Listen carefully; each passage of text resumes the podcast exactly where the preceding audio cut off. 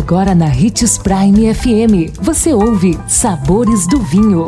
Todas as notícias e informações para quem ama o mundo do vinho. Apresentado por Sabores do Sul, Adega Emporium. Sabores do Vinho.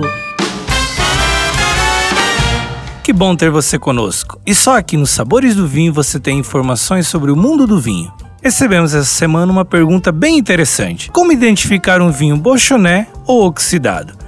Alguns aromas do vinho, como tabaco, café, chocolate ou frutas, são um verdadeiro deleite para o olfato.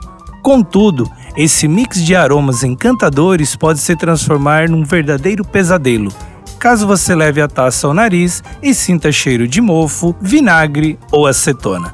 Isso significa que, infelizmente, o seu vinho não resistiu ao período de armazenamento e estragou, ou que ele já tinha algum problema antes de você adquirir a garrafa. Isso não é algo comum. Garrafas de vinho não costumam apresentar defeitos, mas pode acontecer de você abrir a garrafa e encontrar um vinho bochoné ou oxidado. Bocho o quê?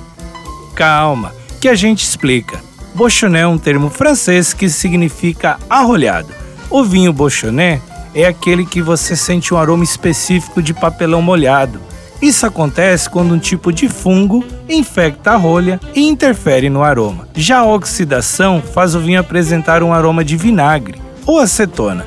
A causa desse problema é o envelhecimento precoce do vinho devido ao armazenamento inadequado ou alguma falha de vedação da rolha. Agora, você já aprendeu a identificar um vinho com defeito Lembre-se de manter a moderação e, é claro, se beber, não dirija.